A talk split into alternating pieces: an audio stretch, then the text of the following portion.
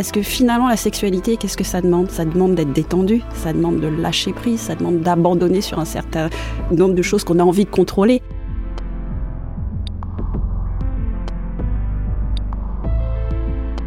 Parce qu'en fait, nos hormones sexuelles n'agissent pas que sur la sphère sexuelle, mais on a des récepteurs aux hormones absolument partout.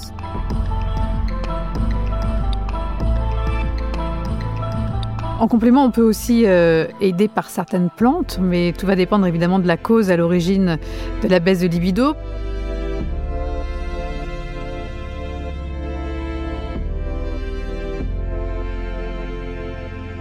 Bonjour à tous, soyez les bienvenus dans Pure Essentiel, le podcast santé et bien-être proposé par le laboratoire Pure Essentiel. Il vous donnera toutes les clés pour développer les bons réflexes et soigner naturellement votre famille au quotidien. Je suis Véronique Mounier, docteur en pharmacie et micronutritionniste et encore une fois, nous allons découvrir ensemble ce que la nature a de meilleur à nous offrir. Alors votre libido est peut-être en berne hein, par ce temps gris et froid, mais la météo n'est certainement pas la seule cause à rechercher. Alors comment retrouver naturellement et durablement le chemin de la couette hein, sans avoir à passer par des traitements chimiques? Eh bien, c'est ce que nous allons voir dans cet épisode avec mes deux invités. La baisse du désir sexuel peut avoir effectivement un impact psychologique beaucoup plus important qu'on ne le pense. C'est même le premier motif de consultation chez le sexologue, n'est-ce pas Isabelle Gass hein, Vous allez nous le confirmer. Bonjour. Bonjour. Vous êtes euh, sophrologue, sexologue clinicienne et sexothérapeute gestalt de couple. Alors, je ne connaissais pas cette spécialité. En quoi elle consiste? Exactement Bien écoutez, la sexogestalt, c'est une euh, discipline euh, qui est en lien avec la thérapie. C'est une thérapie humaniste, donc on s'intéresse à la personne, à son environnement. Et dans la psychologie, euh, je dirais, euh, individuelle, c'est vraiment une approche qui va permettre d'être très créatif en tant que praticien, de s'adapter, euh, alors pour ce qui est de ma, ma partie, au couple, à la dynamique du couple, et puis surtout on va voir comment ils interagissent et puis quels sont finalement les leviers, puisque c'est une thérapie orientée solution, vers lesquels on va pouvoir les conduire. Voilà, et vous accompagnez vos patients donc vers une vie plus douce en santé sexuelle. Alors, on va se concentrer dans cet épisode sur euh, la baisse ou la perte du désir sexuel qui n'arrive jamais par hasard. Hein, derrière un symptôme, il y a toujours une cause à rechercher. C'est le principe de la santé fonctionnelle et j'ai le plaisir de recevoir une des, références françaises de cette discipline. Guinaëlle Abéguilé, bonjour. Bonjour. Vous êtes kinésithérapeute de formation, formatrice en micronutrition et santé fonctionnelle et spécialisée en hormonologie, ce qui tombe bien parce que, on va le voir, hein, la perte de libido peut avoir une origine hormonale. Alors, en quelques mots, comment pourriez-vous définir ces notions de micronutrition et santé fonctionnelle hein? Ce ne sont pas des termes qui parlent forcément à tout le monde. En effet, donc euh, la santé fonctionnelle, c'est la conduite d'une enquête en consultation qui permette de faire parler les mots, les, plaintes des patients. Derrière chaque mot se cache une cause, une problématique profonde qu'on essaiera d'identifier et de prendre en charge. Donc on prendra en charge l'origine d'un problème et non son symptôme. Et pour cela, on va disposer de plusieurs outils. Alors dans notre mallette à outils, il y aura bah, des recommandations de mode de vie, des recommandations nutritionnelles, mais aussi des recommandations de compléments alimentaires avec euh, bah, l'administration de vitamines, minéraux adaptés aux patients et de plantes à visée thérapeutique. Voilà, c'est un peu comme une enquête policière. Hein. On cherche les coupables pour pouvoir les empêcher de nuire et en tout cas euh, apporter une solution durable au problème. La baisse, voire la perte de libido peut concerner aussi bien les hommes que les femmes, hein, et à tous les âges de la vie, avec en dommage euh, collatéral fréquent une altération de la vie sexuelle du couple, ou plutôt de la santé sexuelle du couple. Hein. Je sais Isabelle que c'est un terme qui vous tient à cœur, mais il faut d'abord bien garder en tête qu'il est tout à fait normal de ne pas avoir envie de faire l'amour tous les jours. Mais, mais à partir de quel moment faut-il commencer à s'inquiéter? Quels sont les signes symptomatiques d'une perte de libido? Alors, ce qu'il faut déjà bien bien comprendre, parce que vous employez le mot libido, c'est pas un terme que moi j'utilise, parce que c'est un terme qui est emprunté euh, à la psychanalyse, d'accord? Donc moi je parle de désir sexuel, et dans désir sexuel, bah, il faut comprendre que le désir c'est éminemment humain. C'est éminemment en fait une ressource, mais qui dit ressource dit effectivement qu'elle peut tarir, elle peut évoluer, elle peut grandir, elle peut s'épuiser, elle peut se ralentir. Et c'est vraiment, je trouve, très déculpabilisant par rapport aux personnes que d'envisager euh, cette difficulté à avoir et à maintenir son désir sexuel, parce que c'est comme une flamme, hein, un feu de cheminée. Si vous l'entretenez pas, ben, la braise, à un moment, euh, les flammes, elles vont s'éteindre et ça a besoin d'être animé. Et donc, on va travailler sur leur habileté érotique, leur habileté sensuelle, tout ce qui va passer par l'essence, donc d'où l'utilisation des huiles essentielles, parfois aussi pour travailler un petit peu comme avec le loto des odeurs. Je ne sais pas si vous vous rappelez d'avoir mhm. joué à ça quand vous étiez euh, plus petit. Très bien. Où on va effectivement euh, ranimer les sensations, ranimer les émotions, parce qu'effectivement, parfois, il peut y avoir des traumas qui vont mettre en place des systèmes de défense, et ces systèmes de défense vont avoir tendance justement à euh, renfermer, rabrouir, éteindre même ce désir, parce que quand on est dans le désir, on est dans la pulsion de vie. Mhm. Et donc, il va falloir travailler avec les personnes, soit individuellement, soit en couple, sur leur capacité à mettre de la distance avec effectivement les événements du passé pour se concentrer sur ici et maintenant et qu'est-ce qu'ils ont envie de mettre, qu'est-ce qu'ils ont envie de partager dans ce rapprochement, dans cette rencontre sexuelle. On dit que l'appétit euh, vient en mangeant, c'est un peu la même chose euh, pour le désir sexuel. Alors aussi, très certainement. Il faut aussi pratiquer. Il faut aussi pratiquer, mais il faut surtout s'intéresser à la chose parce qu'on mhm. parle de désir, on parle donc vous employez le mot libido, mais peut-être qu'on peut aussi revenir un petit peu en arrière. On n'est pas tous égaux et égales face euh, aux choses du sexe, de la sexualité, et vous avez des personnes qui sont intermittents du sexe, vous avez des gens qui sont sexophobes. Alors si la sexualité ne pouvait ne pas exister sur Terre, ils seraient les premiers heureux. Et puis vous allez avoir des personnes qui sont plutôt dans la catégorie sexophile, qui vont avoir un amour des choses de la sexualité, des corps, des fantasmes, de l'érotisme. Et autour de ça, ils vont se créer un univers, ils vont se créer un art de vivre comme on a euh, pour les personnes qui sont cinéphiles ou qui sont amateurs de bon vin. Donc, euh, il faut avoir le goût. Hein. Oui, et trouver le partenaire qui va être dans la même catégorie que vous, qui va jouer dans la même catégorie. Tout à fait. Et moi, mon travail, c'est effectivement que je rencontre essentiellement des personnes qui n'ont pas les mêmes goûts, même, euh, pas le même appétit et pas en même quantité. Donc, ça peut créer des frustrations. Votre travail est effectivement complexe. les hommes et les femmes sont-ils égaux face aux pulsions sexuelles? On a tendance à dire que chez l'homme, le désir est plus mécanique, alors que chez la femme, il serait plus intellectualisé. Est-ce que c'est une caricature, tout Alors, ça Ce sont des clichés, malheureusement. Hein, d'accord. Donc là, on est vraiment dans des stéréotypes de genre. Et j'ai même envie de dire, euh, quand on essaye de retrouver les agissements du sexisme, eh ben, on retombe sur des clichés comme ça, des stéréotypes, mais qui sont euh, communs à tout un chacun. Hein. On n'est pas. Voilà. Par contre, ce qui est important, c'est pas de ramener les personnes sans arrêt, je dirais, à ces éléments de caractère, de personnalité, mais plutôt de s'intéresser à qui j'ai en face de moi, quelle est son histoire euh, Qu'est-ce qu'il a vécu qui l'amène aujourd'hui à être dans cette frustration, à être dans ce vide et à être finalement dans ce peu d'appétit hein? donc, euh, et puis il y a aussi la question de savoir se renouveler.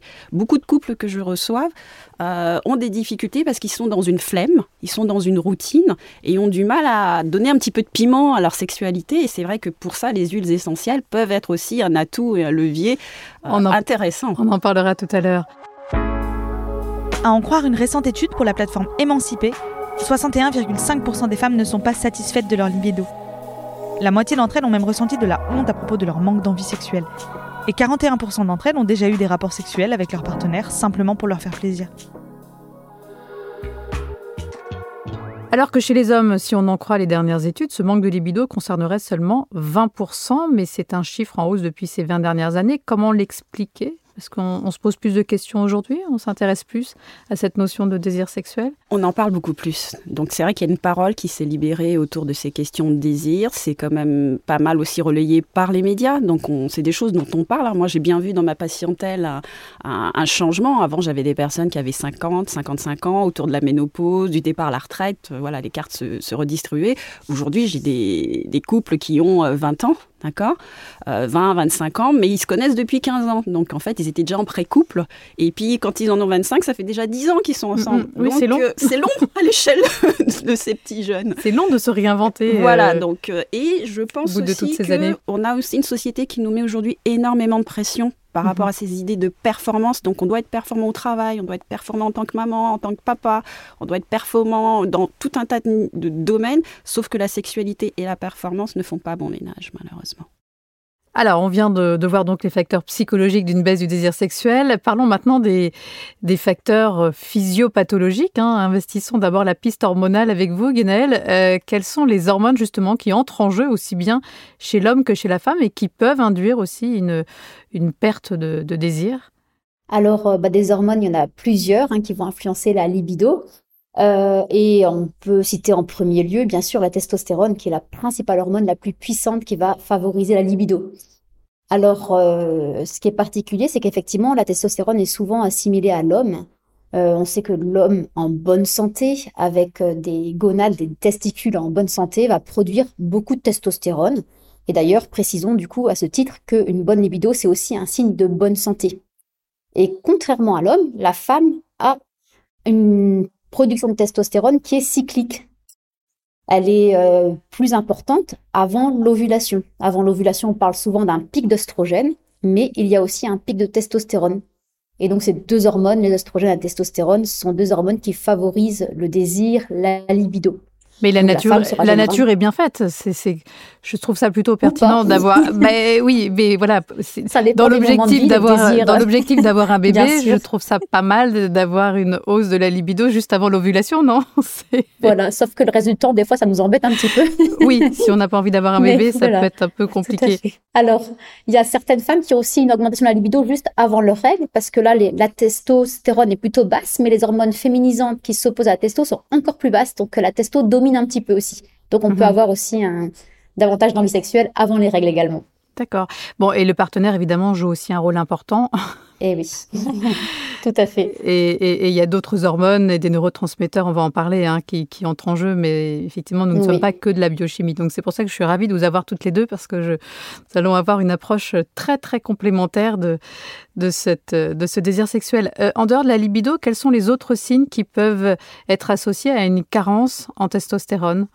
Alors, bah, chez l'homme, il y aura aussi parfois des troubles de l'érection, mais il y aura aussi plein d'autres signes cliniques. Mais malgré que les signes cliniques soient nombreux, souvent, ce qui va plus préoccuper l'homme, c'est effectivement l'atteinte de sa libido et sa perte de l'érection.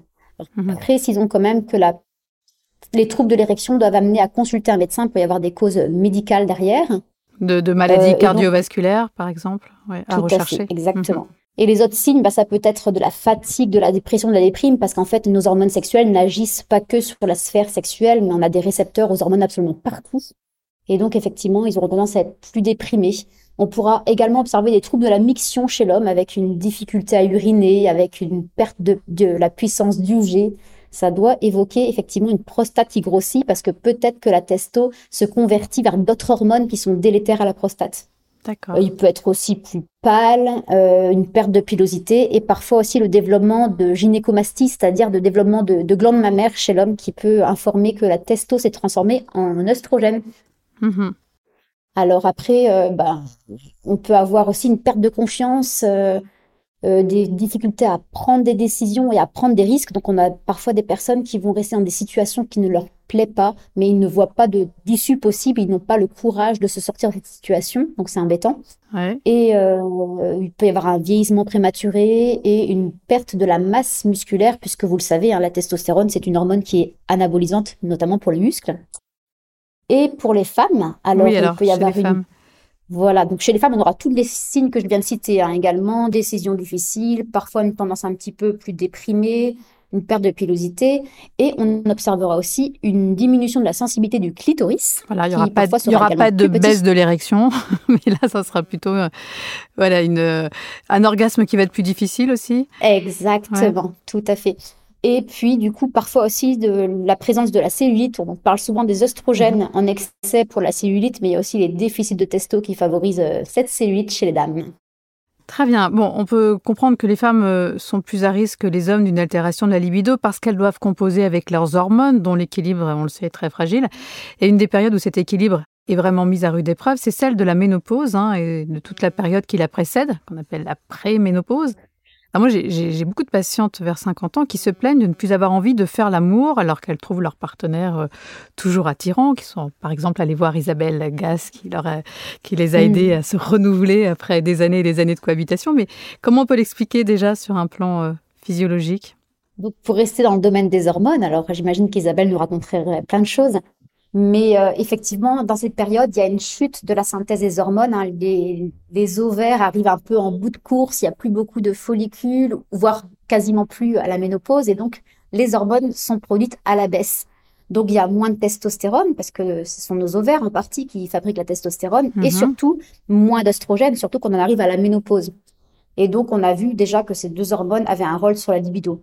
Mais bien au-delà de la libido, il y a d'autres préoccupations pour ces femmes qui arrivent à la ménopause c'est les troubles urogénitaux qui sont vraiment fréquents quand les oestrogènes sont bas, puisqu'en effet, euh, ces oestrogènes, sont très importants pour notre santé urogénitale.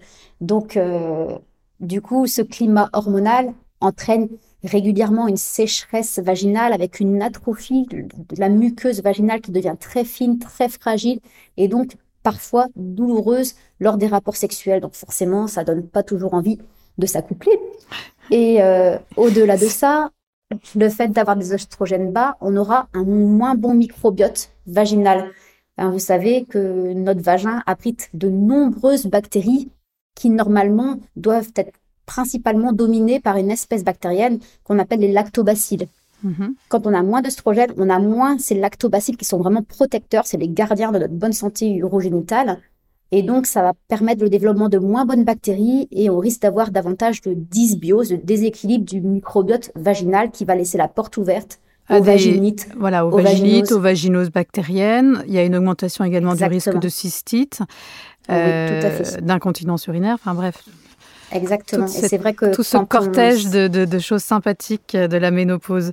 Et puis à la ménopause, le corps se modifie. On a tendance à prendre du poids et notamment du ventre. On, mm. va, on en parlera avec vous à cause de la chute des oestrogènes. Là, on sent moins désirable, ce qui va pas aider euh, côté désir sexuel, Isabelle. Hein, Tout à fait. Quand l'image euh, de soi, l'image de son corps est altérée, euh, va se poser la question de, de, sa désirabilité en tant que femme et de sa même capacité à séduire et va se mettre en et s'enclencher sur le plan psychologique tout un tas d'angoisses, de peurs qui sont en tout cas qu'elles soient réelles ou imaginaires, qui sont en tout cas bien présentes euh, chez, nos patientes et qui vont pas les mettre finalement dans une attitude, une tournure d'esprit qui va les rendre disponibles pour la sexualité. Parce que si on est tout le temps en train de se regarder, et Dieu c'est nous les femmes, comment on est autocritique, par rapport à notre, mmh. euh, voilà, notre peau. on est très exigeante. Mmh. On va aller détailler chaque partie, chaque bourrelet, alors qu'un homme, ce qu'il va regarder, c'est waouh, je suis avec elle dans mon lit. Ah, pour lui, déjà, il y a déjà une victoire à ce niveau-là. Alors que nous, on va être en train de, scanner, euh, voir euh, alors, les cheveux blancs, en général, on voit ce qui ne va pas. Et on va avoir le projecteur grossissant de tout ce qui ne va pas parce que notre cerveau et notre esprit est tourné aussi sur bah, ce qui ne va pas, parce qu'on va essayer de contrôler ça. Donc il y a plusieurs mécanismes qui se mettent en place et qui font que, bah, en fait, ce qu'on se dit à soi-même va euh, conditionner, puisque la pensée précède l'acte. Euh, ça, c'est pas moi qui le dis, c'est euh, tonton Freud, je dirais, et va finalement pas nous mettre dans la bonne disponibilité, parce que finalement, la sexualité, qu'est-ce que ça demande? Ça demande d'être détendu, ça demande de lâcher prise, ça demande d'abandonner sur un certain nombre de choses qu'on a envie de contrôler. Et donc, si sur le plan des sécheresses vaginales, de la perte de confiance en soi, de l'estime de soi, ben, tout, on a tous les je dirais, les, curseurs qui sont euh, niveau mhm. zéro, ça ne va pas faciliter la rencontre. D'où l'importance de prendre en charge ces troubles pour être disponible et plus détendu. Et... Euh, d'ailleurs, pourquoi à la ménopause, la masse graisseuse vient surtout se localiser au niveau du ventre? Ah bah ça c'est le grand responsable, c'est l'insuline. Hein.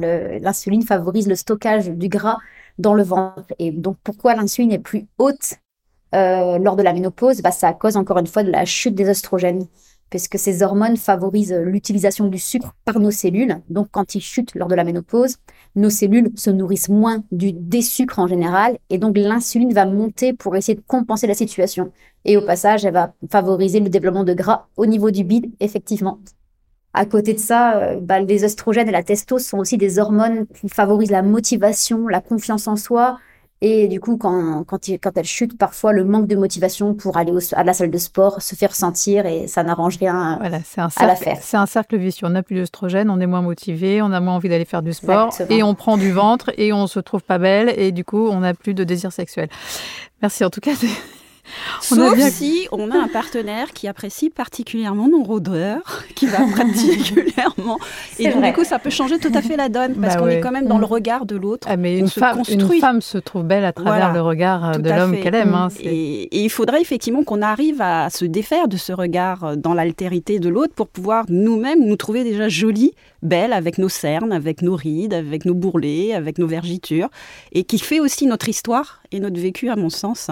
Euh, c'est pas qu'une histoire d'hormones, c'est aussi, je dirais, le principal, je dirais, acteur, et j'ai presque envie de dire le principal vecteur euh, de sexualité, c'est quand même ce qu'on a entre les deux oreilles, à savoir notre cerveau.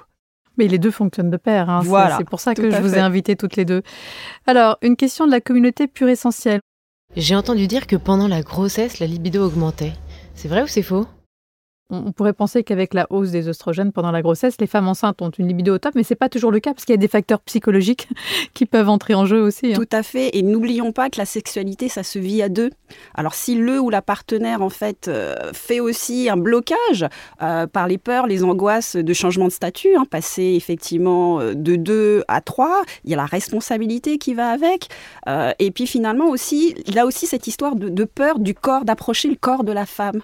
J'approche le corps de, ma femme, j'approche le corps de la future mère de mes enfants.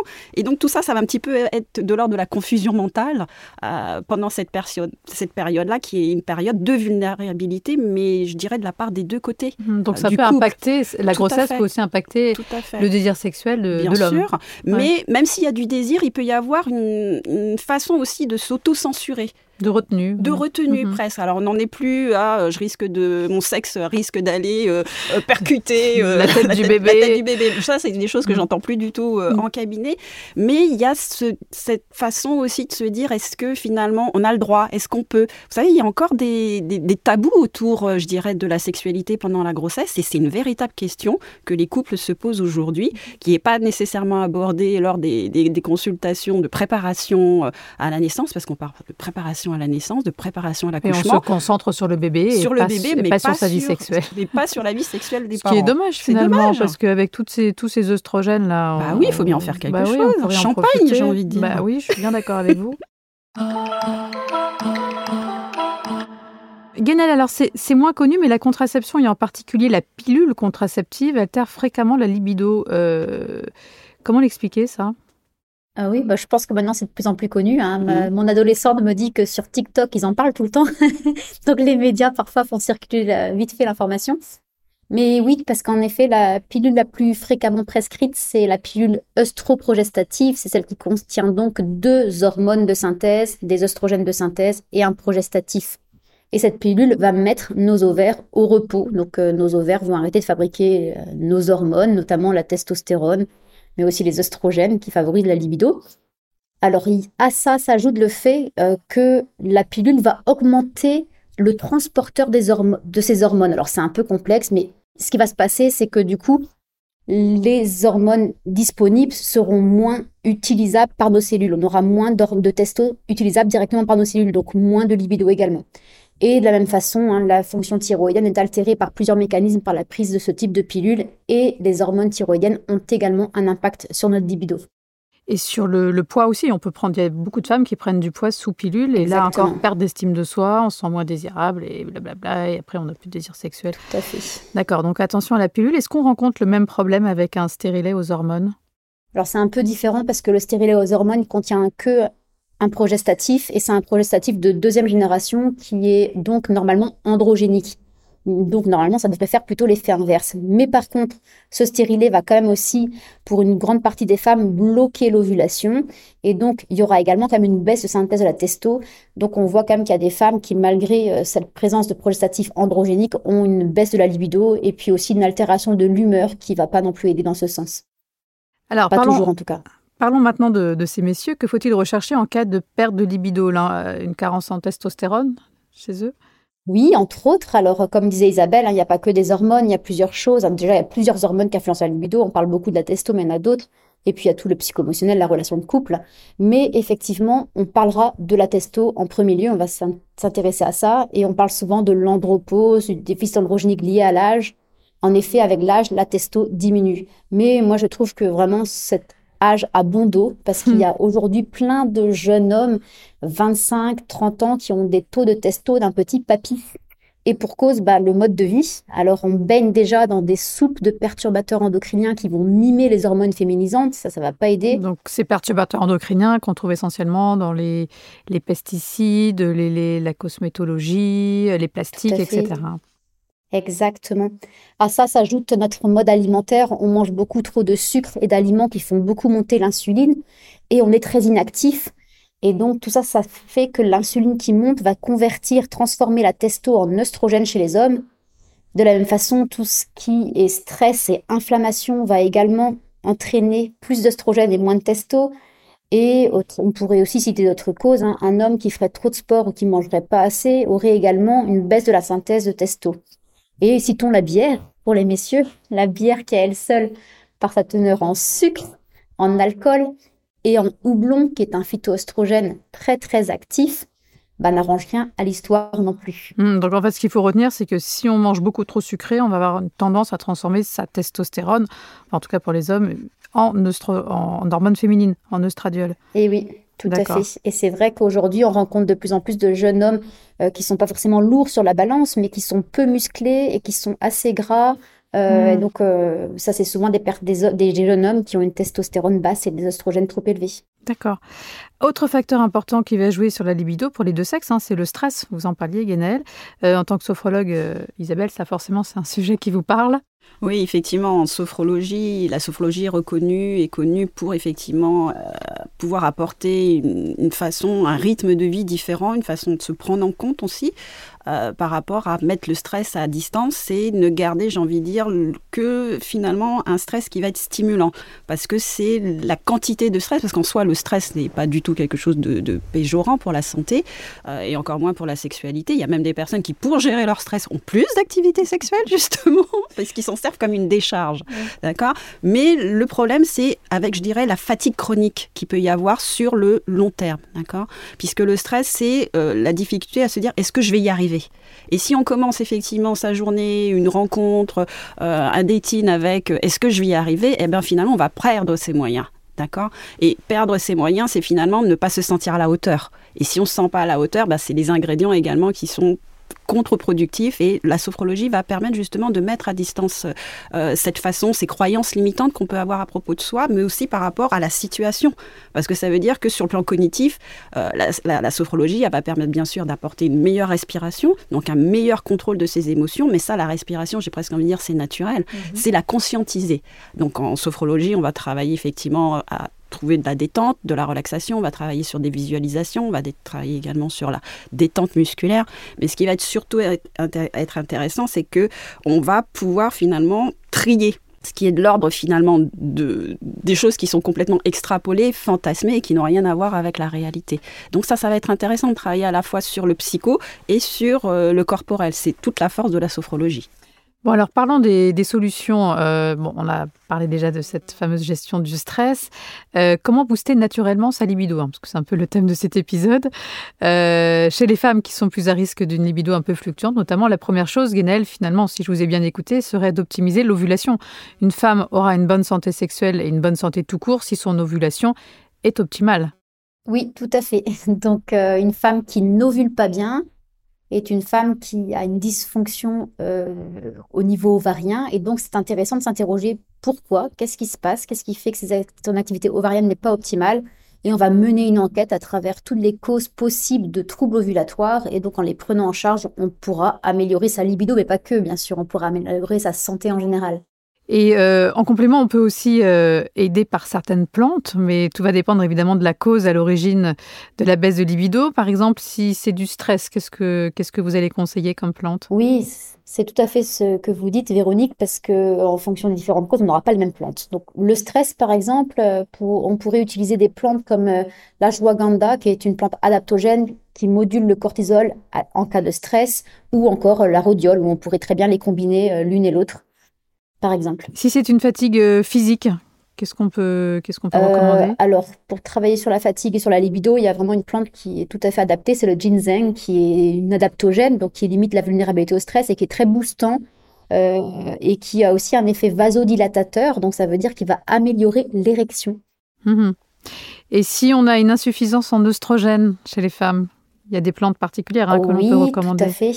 Donc on ira vers des plantes euh, qui ont des phytoestrogènes puissants. Donc euh, ben, les plus connus dans cette catégorie, c'est la sauge, officinale ou sclarée, et le houblon. Alors attention par contre, hein, bien sûr, on, ne fait pas d'autocomplémentation, on vérifie toujours les contre-indications. Ces deux-là, par exemple, ont des contre-indications strictes en cas d'antécédent de cancer hormonodépendant. D'accord. Et pour euh, monter un peu la testostérone, qu'est-ce que vous conseillez? Alors, en plus du travail de la cause, bien sûr, il y aura des plantes qui viendront en soutien. Euh, par exemple, euh, le maca euh, mhm. va augmenter le désir sexuel, augmenter la libido, et également, c'est une plante adaptogène, donc va moduler le stress. On parle souvent aussi d'un champignon parasite qui s'appelle le cordyceps. Mhm. Donc attention, hein, parce que parfois il est mal cultivé, il faut le prendre dans des bons laboratoires. Euh, je pourrais aussi citer le tribulus qui est très connu aussi pour la capacité à augmenter la synthèse de testo et aussi avec un effet sur la vasodilatation, donc améliorer l'érection. Euh, et dans le cas où on manque de testo parce qu'on l'a converti trop dans d'autres hormones, et eh ben là on peut aussi avoir des plantes qui vont arrêter cette conversion et donc par cette occasion augmenter la testo. Et donc on pourrait parler du palmier et de l'orthyracine ou encore, quand on la convertit vers les oestrogènes, ce sera plutôt la grenade et la chrysine, par exemple. D'accord. Si cette euh, perte de libido est liée à un gros stress aussi, hein, pensez aux vitamines et minéraux, euh, magnésium, euh, surtout en cas de stress. en cas de fatigue, on peut citer toutes les vitamines B, le fer. Et puis optimiser le fonctionnement de la thyroïde aussi, hein, par de l'iode et du sélénium. Le zinc, on n'en a pas parlé, mais c'est intéressant aussi pour éviter la conversion de la testostérone en, super testostérone. Hein. Ou en, ou en oestrogène, oui. Ou en oestrogène. Et puis, euh, évidemment, euh, bien euh, vérifier son taux de vitamine D, d'oméga 3, etc. Et il y a un neurotransmetteur dont on n'a pas encore parlé, mais qui joue un rôle important au niveau de la libido, c'est la dopamine. Oui, tout à fait. La dopamine, c'est un neurotransmetteur de la motivation, de la concentration, mais aussi de l'envie. Donc, quand on manque de dopamine, on n'a pas forcément beaucoup d'envie sexuelle.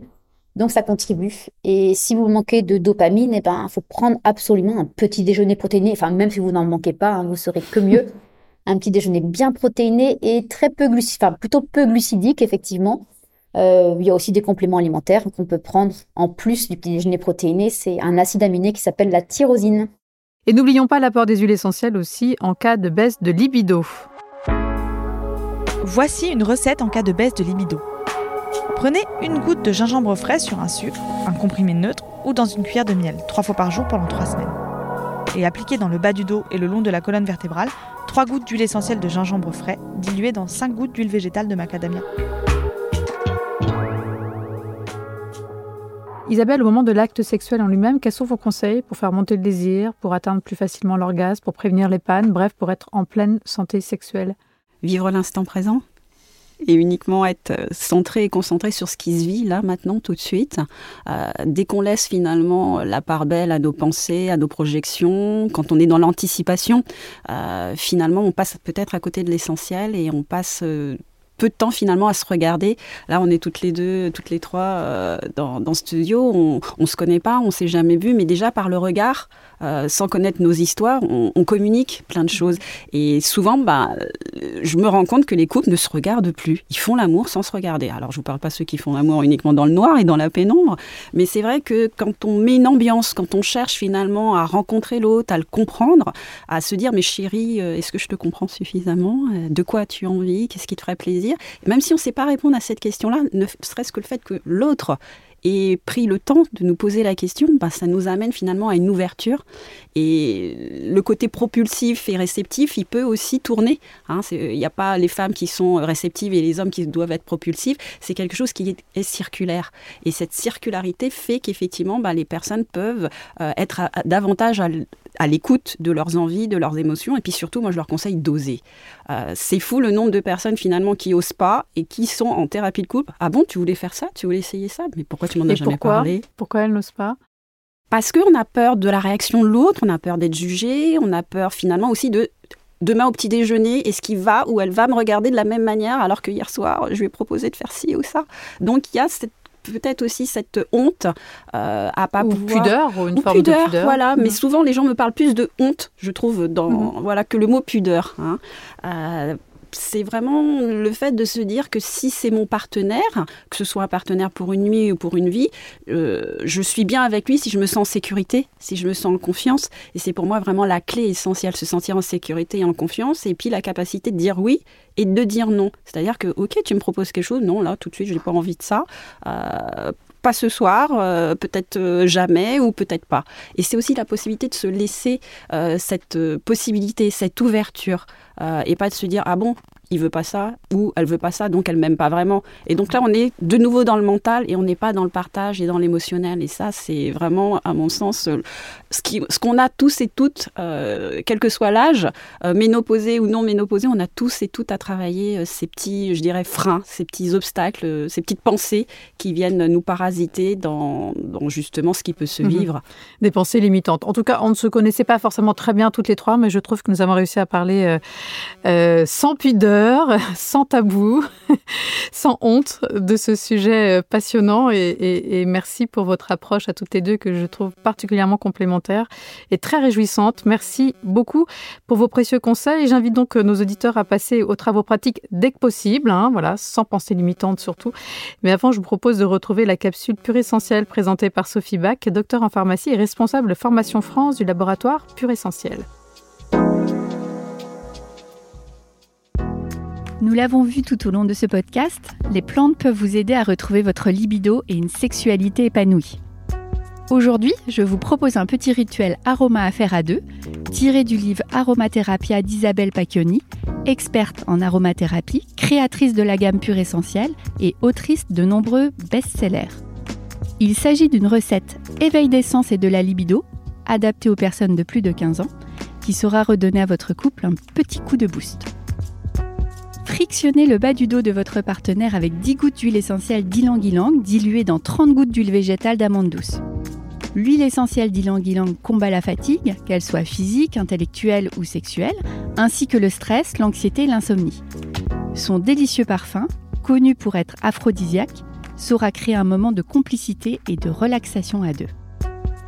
Pour profiter pleinement de ce moment à deux, n'hésitez pas à accompagner ce massage d'un cocon olfactif, aromatique et romantique. Pour cela, Mélangez dans un diffuseur 5 gouttes d'huile essentielle d'ylang-ylang ainsi que 15 gouttes d'huile essentielle de santal. L'huile essentielle de santal, c'est l'huile essentielle anti-tracas et anti-saute d'humeur par excellence.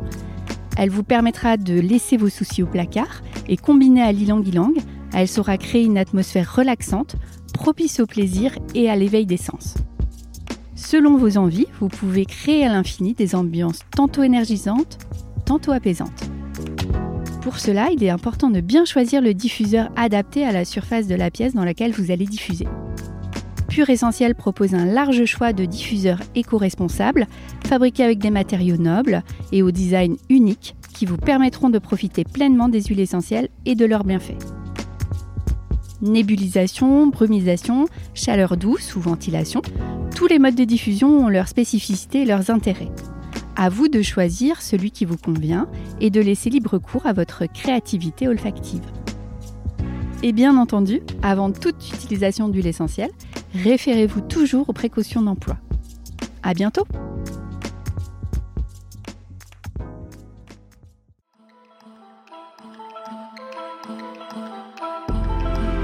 Voilà, un grand, grand merci à mes deux invités. Euh, merci Isabelle. Merci, merci à vous. Guénel. Guénel Abéguilé, hein, je rappelle le titre de votre livre Troubles hormonaux, reprenez le pouvoir. Enfin, un livre consacré à nos ovaires. Hein. comme on le disait tout à l'heure, une ovulation de mauvaise qualité peut altérer notre santé physique, psychique et notre libido. Donc vraiment un livre à mettre euh, entre toutes les mains. Euh, en tout cas à mettre entre les mains de toutes les femmes qui souhaitent reprendre naturellement le pouvoir sur leurs hormones et réveiller la puissance qui sommeille en elles. Un grand, grand merci. Quant à moi, j'aurai le plaisir de vous retrouver très bientôt pour un prochain épisode de votre podcast Pur et Sensé. D'ici là, prenez soin de vous. Merci. Merci, à bientôt. Merci. Ce podcast vous est proposé par le laboratoire Pur Essentiel, le laboratoire de santé au naturel.